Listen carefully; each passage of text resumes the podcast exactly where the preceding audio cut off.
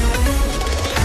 L'initiative peut paraître saugrenue. La mairie de Mandelieu a trouvé une parade pour faire face à la sécheresse. Elle repeint son gazon en vert. En fait, c'est un système vertueux pour l'environnement puisqu'il s'agit d'une nouvelle technologie 100% bio à base d'algues. Une véritable protection contre la chaleur puisque ce produit contient des nutriments naturels qui permettent à l'herbe de ne pas jaunir et de reprendre de la vigueur juste après l'été.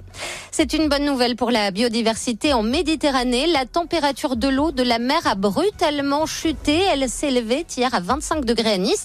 La semaine dernière, elle avait été mesurée à 29 degrés et demi, un véritable record. Cet important écart de température s'expliquerait par les fortes rafales de vent qui ont balayé les Alpes-Maritimes mardi. Des bourrasques qui font remonter les eaux froides situées en profondeur jusqu'à la surface. Une eau plus fraîche, mais toujours autant habitée par les méduses au cours de ces dernières 48 heures. Elles ont été signalées en nombre à Saint-Laurent-du-Var, Nice, Villefranche, Beaulieu, Saint-Jean, Monaco, Roquebrune et Menton. Seules les plages de l'ouest d'Antibes et sembleraient moins concernées par le phénomène. En cas de piqûre, je vous rappelle qu'il faut bien rincer la zone avec de l'eau de mer. La plaie doit ensuite être nettoyée sans être frottée puis désinfectée.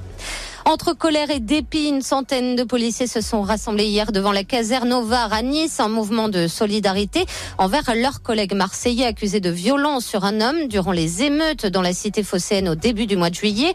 De nombreux agents se sont mis en arrêt maladie ou ne dressent plus de procès verbaux. Conséquence, le commissariat de Saint-Augustin est fermé et des perturbations persistent à l'Ariana.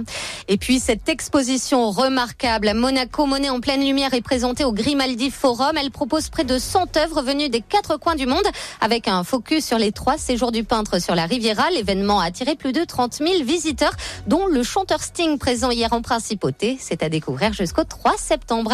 Très belle journée sur Émotion.